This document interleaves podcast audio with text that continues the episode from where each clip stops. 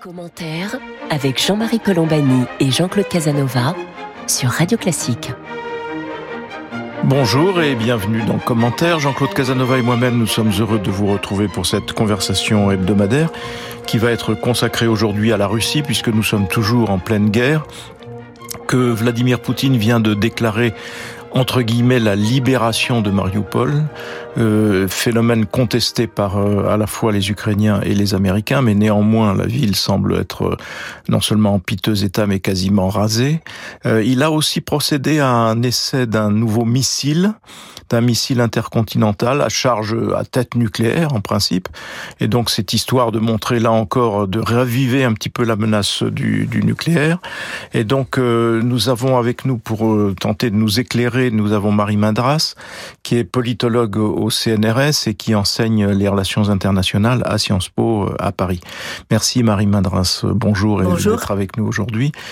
Alors nous allons essayer de regarder un petit peu ce qui se passe en Russie parce que tout le monde se dit euh, cette histoire ne, ne pourra se terminer au fond que si, comme Poutine ne cédera rien ou ne voudra rien céder, soit euh, l'Ukraine est complètement écrasée, soit on s'installe dans une guerre longue, à moins que il n'y ait une réaction de la société russe qui change un petit peu la donne en Russie, ce qui paraît très improbable. Alors les, les presses françaises, mais aussi euh, étrangères, est plutôt sur l'idée que, au fond, la société russe accepte ou accepterait euh, le régime poutinien et approuverait euh, globalement ce que ce que décide Vladimir Poutine. Mais on n'a évidemment aucun instrument de mesure pour euh, conforter cela. Ce qui est vrai, c'est que objectivement aujourd'hui, pour tout un chacun, Vladimir Poutine est un dictateur, est à la tête d'une dictature. Et Marie Madras, vous nous expliquez qu'il y a un lien quasi permanent entre dictature et guerre. Marie Madras. Oui, euh, je pense que dans, votre euh, question, euh, il, y a au fond deux thèmes à, traiter, la dictature et, la guerre, qui sont absolument inséparables de la trajectoire de Vladimir Poutine, puisqu'il a réussi à s'imposer à la tête de la Russie en 1999 grâce à la deuxième guerre en, Tchétchénie.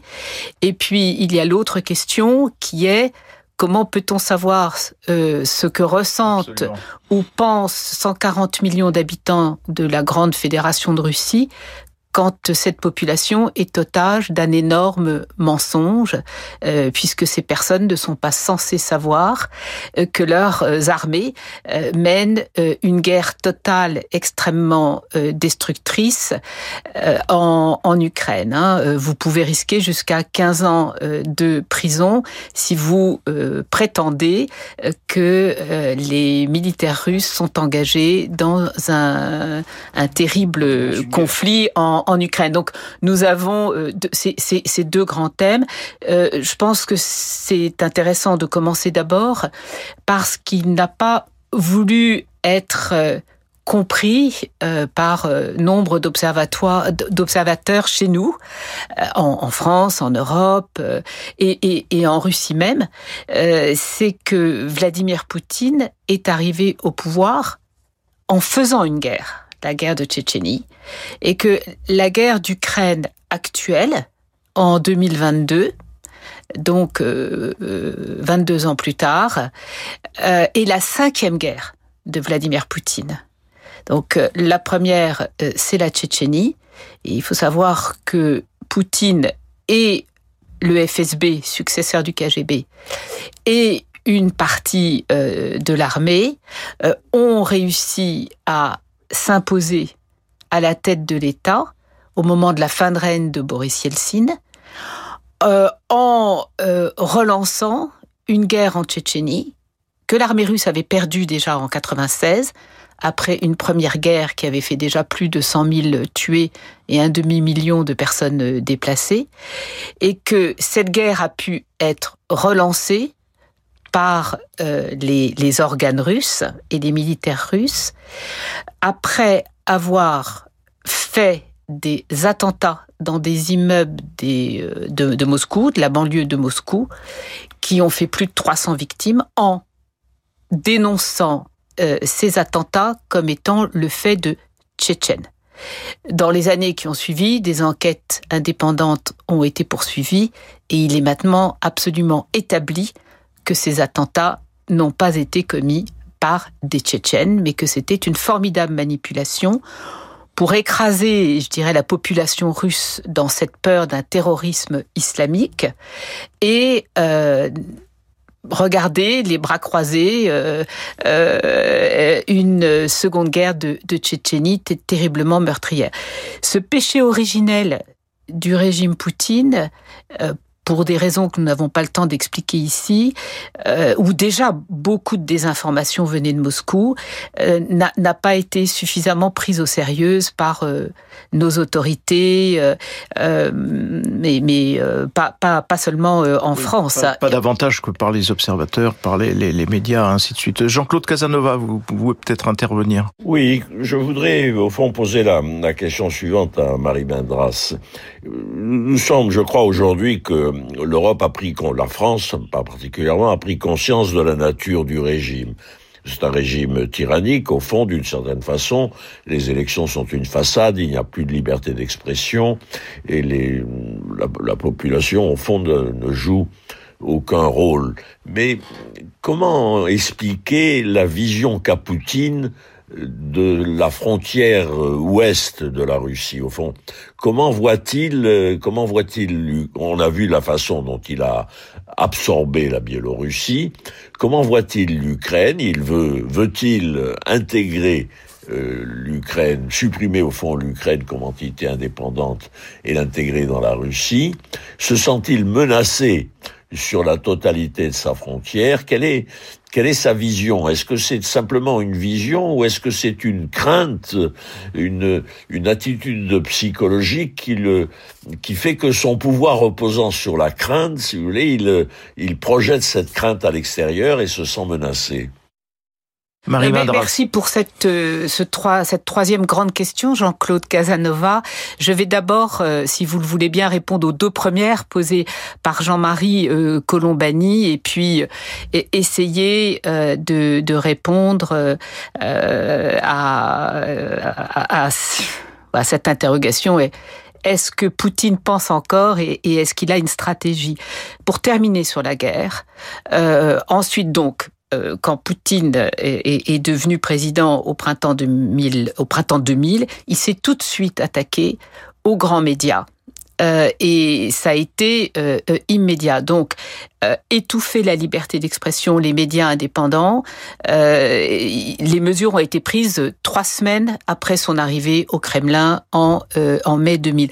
Donc, je voudrais vraiment ce, ce lien entre la montée de la tyrannie euh, et de l'écrasement du, du, processus de démocratisation qu'avait entamé Gorbatchev 15 euh, ans plus tôt, euh, c'est absolument essentiel. Et cette dérive a duré donc plus de, de 20 ans. Après la Tchétchénie, il y a eu la guerre russe en Géorgie en 2008, euh, qui a permis euh, euh, de confisquer au fond deux territoires à la Géorgie, la, la Prasie et l'Ossétie du Sud. Ensuite, il y a eu la première guerre du Donbass et l'annexion de la Crimée au printemps 2014. Et ça, ça a été fait par la marine russe. Ce ne sont pas des séparatistes pro-russes, ce sont des combattants russes qui ne, ne, portaient pas d'insigne. Hein.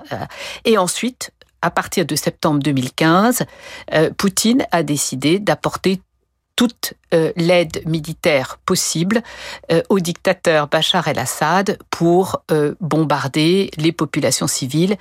Et c'est notamment grâce aux avions russes que la ville d'Alep a pu être totalement anéantie. Donc la guerre déclenchée le 24 février dernier est la cinquième guerre de Vladimir Poutine. Donc, je crois qu'il est important de rappeler cette chronologie mortifère et de monter de la dictature euh, depuis 22 euh, ans, euh, car pour nous, les universitaires et bons spécialistes de la Russie et de l'Ukraine, cela fait quand même plus de 20 ans que nous tentons de faire passer ce message et euh, pour euh, des, des, raisons euh, que nous discuterons dans une autre émission, parce que dans cette période électorale, nous, nous, ne pouvons parler de, de, de politique française. il, il, il, y a eu une, une, une obsession quelque part de réhabiliter la Russie comme une puissance en Europe quel que soit le mode de régime et, l'homme euh, et la façon dont, il gouvernait. Sur la question euh, qui m'a été posée par Jean-Marie au début euh, sur la société russe, bien je crois que la démonstration est assez simple. dans une dictature, en plus une dictature militarisée et très policière, la société politique n'existe pas.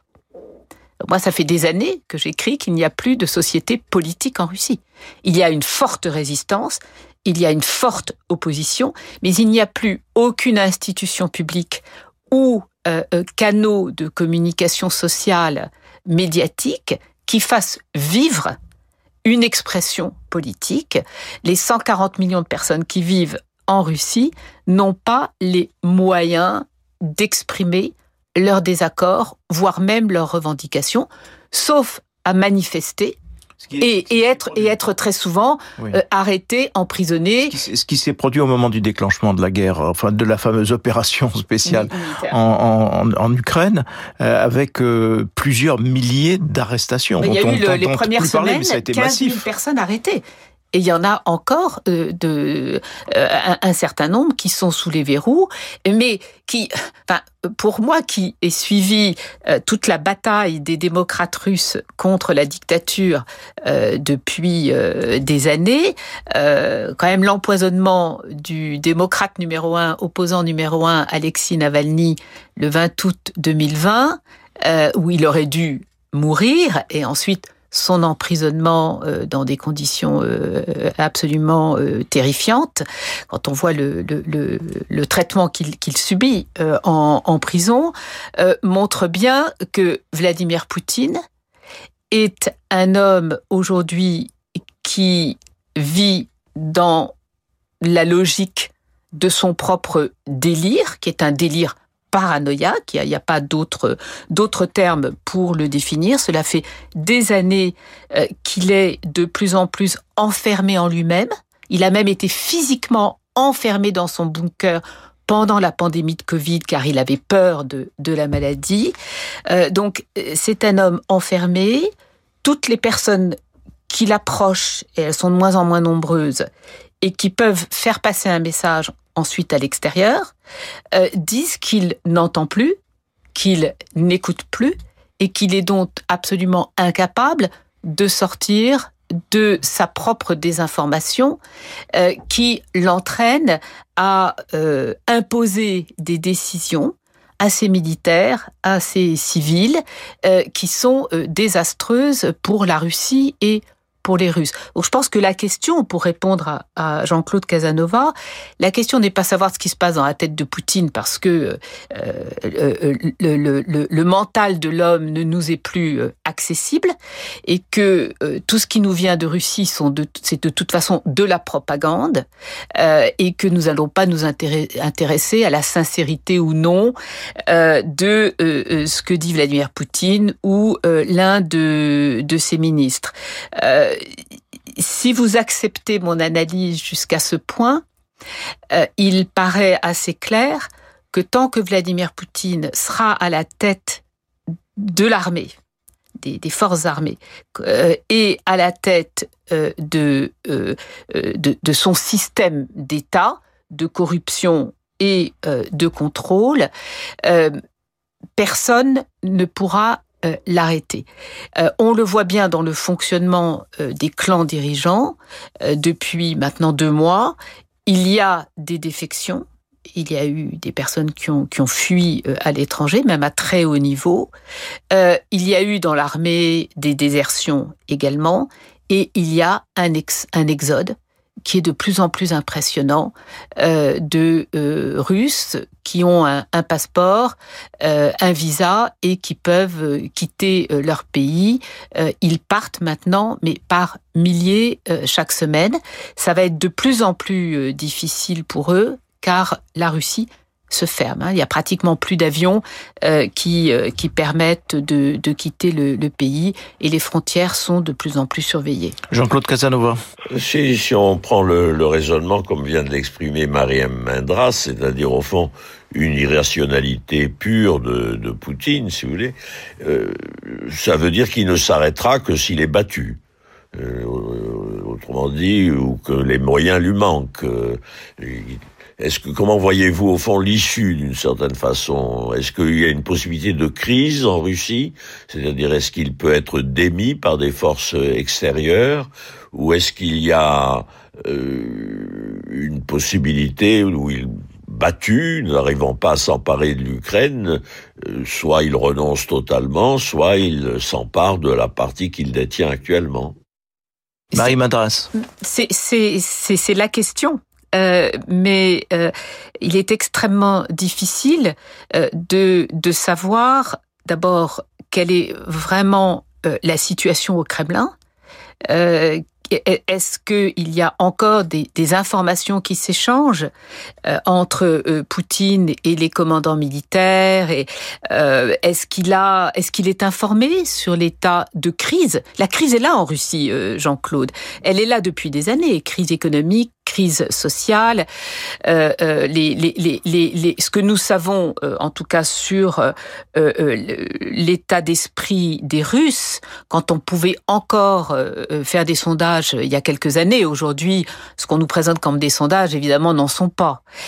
donc, montrer un très grand découragement des Russes, un manque de perspective sur l'avenir, euh, une détestation des modes de gouvernement, de corruption euh, aussi de la grande majorité des Russes, mais aussi ce que ça dénotait, parce qu'on pouvait encore vraiment analyser jusqu'à 2018-2019, euh, c'était ce sentiment d'impuissance euh, des Russes qui, n'étant plus citoyens, euh, étant en voie d'appauvrissement, ce qui veut dire aussi quand on s'appauvrit, c'est que ben, on devient de plus en plus otage de sa télévision. Voilà, on peut ne pas avoir accès à un ordinateur et Internet, et surtout, on ne bouge plus. On n'a plus les moyens de, voyager, même d'une ville à l'autre euh, en Russie. Donc, les, la société elle-même n'étant pas une société puissante, n'ayant pas de capacité, euh, elle ne, ce, n'est pas de la société euh, en tant qu'agent politique que viendra évidemment euh, une résistance qui permette de mettre fin à la dictature. En revanche, les minorités politiques actives jouent un rôle, et même de la diaspora qui bien sûr grandit euh, aujourd'hui euh, et qui devient de plus en plus puissante politiquement, euh, je crois que ça va être un, facteur important. Enfin, la question, disons, du putsch, enfin de comment de, de, de, de l'intérieur du, du réacteur Poutine, il peut y avoir une capacité d'écarter l'homme pour l'empêcher, au fond, de les entraîner tous dans un suicide collectif car c'est de cela qu'il s'agit, au fond, euh, il, m'est impossible de, répondre à, cette question, euh, car les hommes qui sont encore accrochés à ce système Poutine, ils ont trop attendu. Au bout de deux mois de guerre, euh, je pense que c'est difficile pour eux d'arriver à, lâcher le réacteur. mais ce qui est certain, c'est que les militaires russes, Vladimir Poutine, ne pourront pas euh, arriver à être réellement victorieux en Ukraine. Ils pourront prétendre à une victoire grâce à un mensonge euh, médiatique. Euh, et ils pourront très bien dire voilà on a écrasé Mariupol on a pris le Donbass et c'était en réalité notre but de guerre donc nous avons gagné. Et ça je crois que c'est un scénario euh, possible, euh, alors qu'en réalité, le but de guerre qui avait été annoncé au tout début le 24 février, qui était un but de guerre insensé, c'était d'anéantir toute l'Ukraine, de la dénazifier, de couper les têtes, euh, et ça n'a jamais été d'occuper l'Ukraine et de la gouverner et de la reprendre. Poutine n'a jamais été un conquérant, il n'a jamais cherché à refaire l'Empire, il en est totalement incapable. Ce qu'il voulait, et il l'a dit très clairement depuis l'été dernier, c'était anéantir euh, la euh, nation ukrainienne. Voilà, donc le, il faut vraiment espérer qu'à un moment, il y ait une, une, une peur panique au sein des élites dirigeantes russes qui fasse qu'il puisse imposer à Poutine de déclarer une victoire, même si elle n'en est pas une, et de revenir à la table des pourparlers, puisque vous savez que le président ukrainien Zelensky, dès le premier jour de l'invasion, a dit euh, dès que possible, il faut se discuter avec euh, l'agresseur, la partie russe, et euh, trouver une solution. Alors il y a une échéance qui arrive, qui est le fameux 9 mai. Euh, célébration traditionnellement impressionnante en Russie de la victoire contre les armées nazies. Euh, et donc, pour, on sait que tout le monde sait que pour Poutine, c'est le moment où il peut en effet être euh, désireux de proclamer une victoire pour montrer que, bien, au fond, il a continué et parachevé la, la fameuse grande guerre patriotique, celle qui a vu l'Union soviétique vaincre en effet l'Allemagne nazie. Donc, il y, a, il y a cela qui est devant nous. Vous-même, vous êtes en contact avec beaucoup de milieux de chercheurs intellectuels euh, en Russie et la plupart du temps, ils nous expliquent que pourtant, malgré tout ce que vous venez de dire, malgré tout ce que l'on peut constater, euh, s'est installé en Russie malgré tout l'idée que Poutine avait rendu sa grandeur entre guillemets à la Russie. Comment expliquer ce, ce, ce, ce phénomène? Parce que alors c'était vrai il y a, il y a quelques années. Oui, c'était vrai il y a quelques années. Ça ne l'est plus du tout. Vous ne trouverez pas un, un univers, un, un universitaire, un journaliste, un, intellectuel sérieux euh, qui, s'informe pour vous dire que Poutine a rendu sa grandeur à la Russie aujourd'hui. Aujourd'hui, la Russie est seule, elle va de plus en plus mal sur tous les plans et elle, tue euh, des, Ukrainiens en prétendant, euh, selon Poutine, que les Ukrainiens sont des Russes. Donc on, est dans une logique euh, euh, totalement démente, hein, d'aller anéantir, massacrer des Russes, comme on l'a vu à Boutcha, à Mariupol et ailleurs, tout en disant au fond, on a le droit de faire tout ça parce que le peuple ukrainien n'existe pas et les Ukrainiens sont des Russes. Donc, je crois que ça, ça appartient vraiment au passé.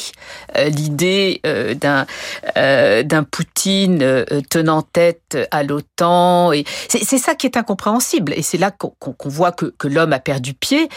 c'est que il avait toutes les cartes de son côté il y a encore quelques années, mais en allant beaucoup trop loin dans la guerre et dans la confrontation avec euh, euh, l'Occident, il, a perdu justement ce, ce rôle de, de, de, grand nationaliste.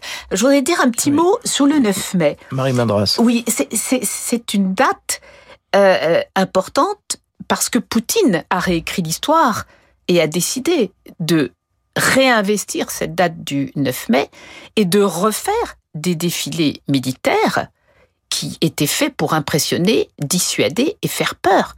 Il y, avait plus de défilés militaires euh, depuis, euh, depuis des années, jusqu'à ce que Poutine le réétablisse comme le grand rituel qui, quelque part, remplace l'anniversaire euh, de, de, de, la Révolution qui a été, euh, et bien entendu, euh, euh abandonné euh, au moment des, des, des grands changements à, à, la, à la chute de, de l'URSS.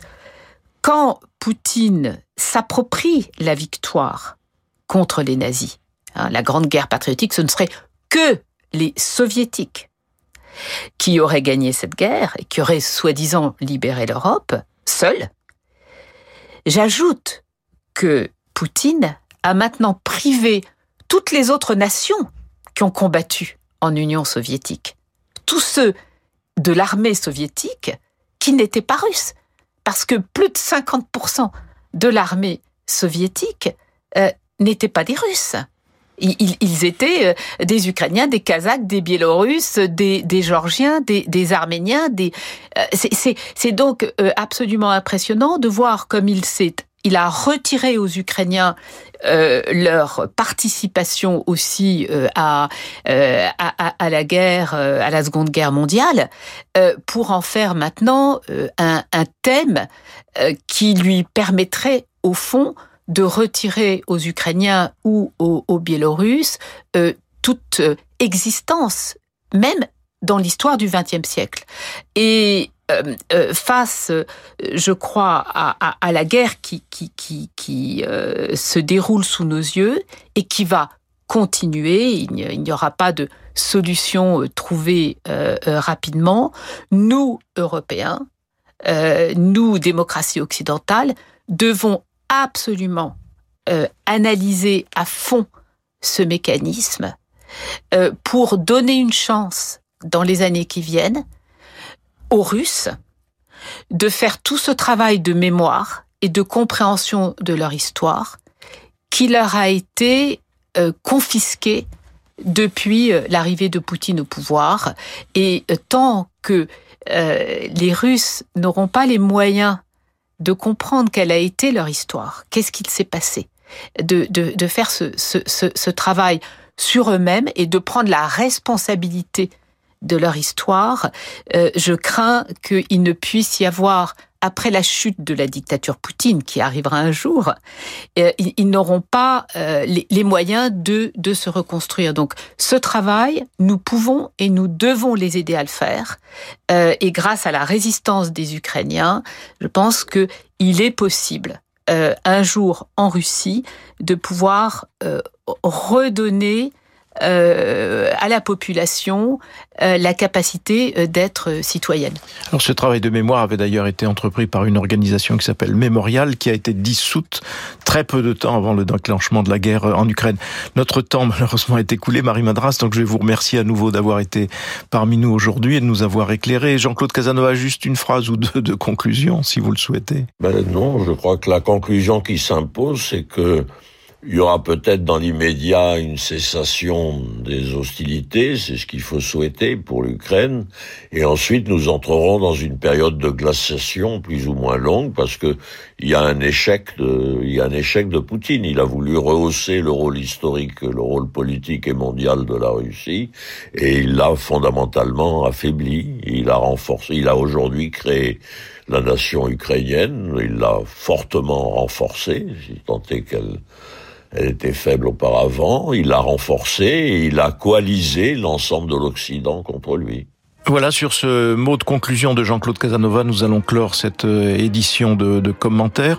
Je voudrais vous signaler que dans la revue Esprit du mois d'avril, il y a un numéro spécial qui euh, parle de l'Ukraine et, de la Russie, et donc euh, avec des acteurs de l'un et l'autre pays. Donc c'est un numéro passionnant qui nous est recommandé par Marie Madras, qui était notre invitée aujourd'hui. Merci donc à vous toutes et à vous tous de nous avoir prêté attention. Jean-Claude Casanova et moi-même, nous vous remercions et nous vous donnons rendez-vous samedi prochain pour une autre édition de commentaires.